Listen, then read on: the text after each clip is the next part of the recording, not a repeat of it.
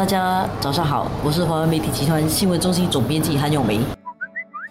大家好，我是华为媒体集团数码总编辑洪一婷。我们现在在香港给大家录音，很有趣啊，就是在香港啊，我要找一个安静的地方，其实还不容易，非常困难。我们需要创新，跟我们今天 要讲的主题有一点关系。有点关系。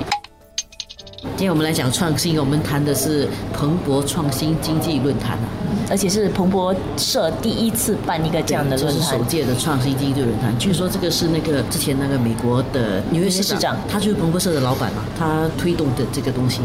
然后这是第一次在新加坡举行，而且这是真的是灌溉云集，嗯，聚集了很多政界啊、政府部门方面的一些大人物了，对各国的大人物，政局是有影响大人物。一个当然是已经虽然他年纪很大了，但是他还是有影响的，就是基辛格对这个美国的政治其实是有巨大的影响的。但是现在当然他不在。位啦，嗯，但是他对一些问题，他可能看得比较清楚啊。年长者的智慧在那边。然后另外就是王岐山，中国的国家副主席，他也是对习近平的这个经济政策呢是有巨大影响的。在这这之外，当然还有其他的很多重要人物。然后我们的总理啊、副总理啊都有在这个论坛上发言。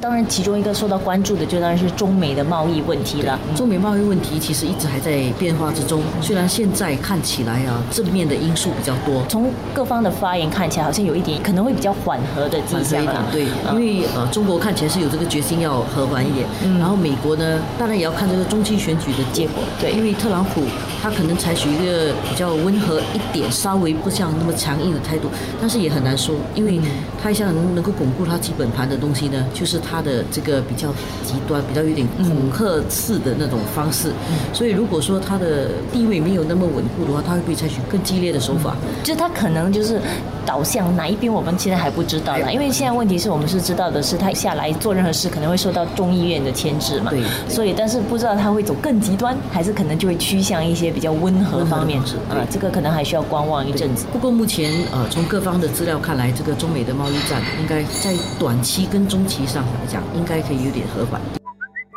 另外一个可能新加坡人很多会关注的，就是总理回答一些问题的时候就有提到了关于孩子会不会从政了。对。那么还有就是其实大选这两个我们比较国内的问题。嗯。呃，孩子会不会从政这个课题啊，其实也不新鲜。每次他都说他们没有兴趣，然后他孩子自己也表示没有兴趣。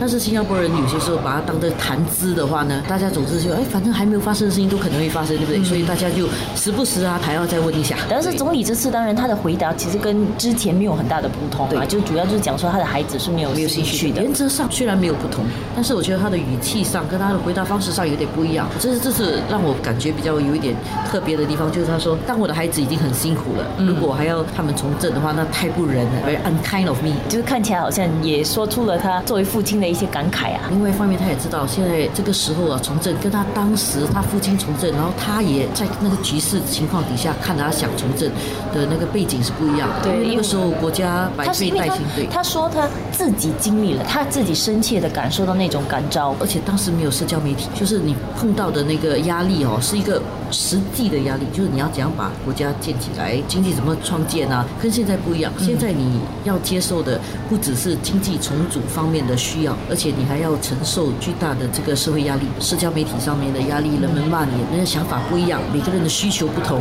然后你有这么多元的想法的时候。作为一个政治人物，其实那个压力更大的。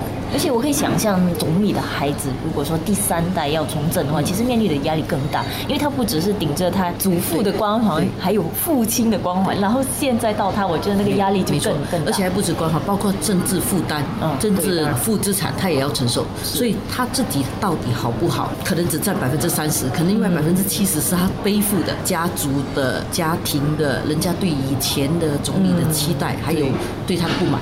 对，全部都会加注在他身上，所以好的坏的起步都已经一并承受，一并承受。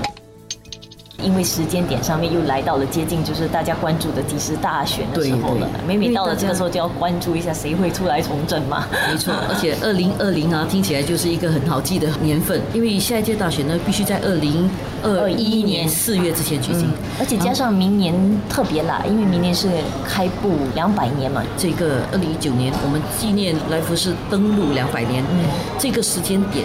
的一些活动，会使新加坡充满了一个比较节日欢愉的气氛。而且我觉得那也是一个机会，让大家又再来反思新加坡怎么走过这两百年、七百年这很长的一段历史，然后到今天，我觉得就那种整个情怀气氛哦，凝聚力加认同的凝聚力可能都会存在。嗯所以这样的情况底下，选举对执政党可能比较好，这个是一种猜测。然后另外一点呢，明年是不是大选还要看一点呢？因为现在大家都知道说，这个星期天人民行动党党选会不会有新的助理秘书长？是不是下一任总理的人选比较明确？接班的那个梯队是不是比较完整的？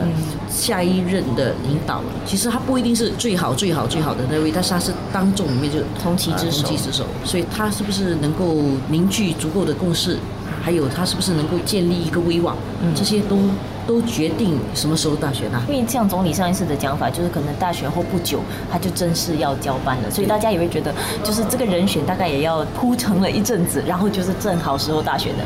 嗯，总理说他不会做到七十岁，现在已经六十六了。嗯，所以换句话说，在下一届大选之后，那个人选就一定要在那里了，至少副总理差不多在大选前后就要出现了，他先要接这个副总理的位置，所以。这个其实也是一个关键，因为下次大选的时候，人家也要决定接班的是谁。就是到那个时候，也不只是可能你选政党，你也在想到你要选的是也是你的未来的未来的总理。所以可能现在一个关注点说，到底明年有没有可能大选？就是可能先从关注这个星期天的那个呃人民行动党的这个中委的这个改选，可能会有一些迹象。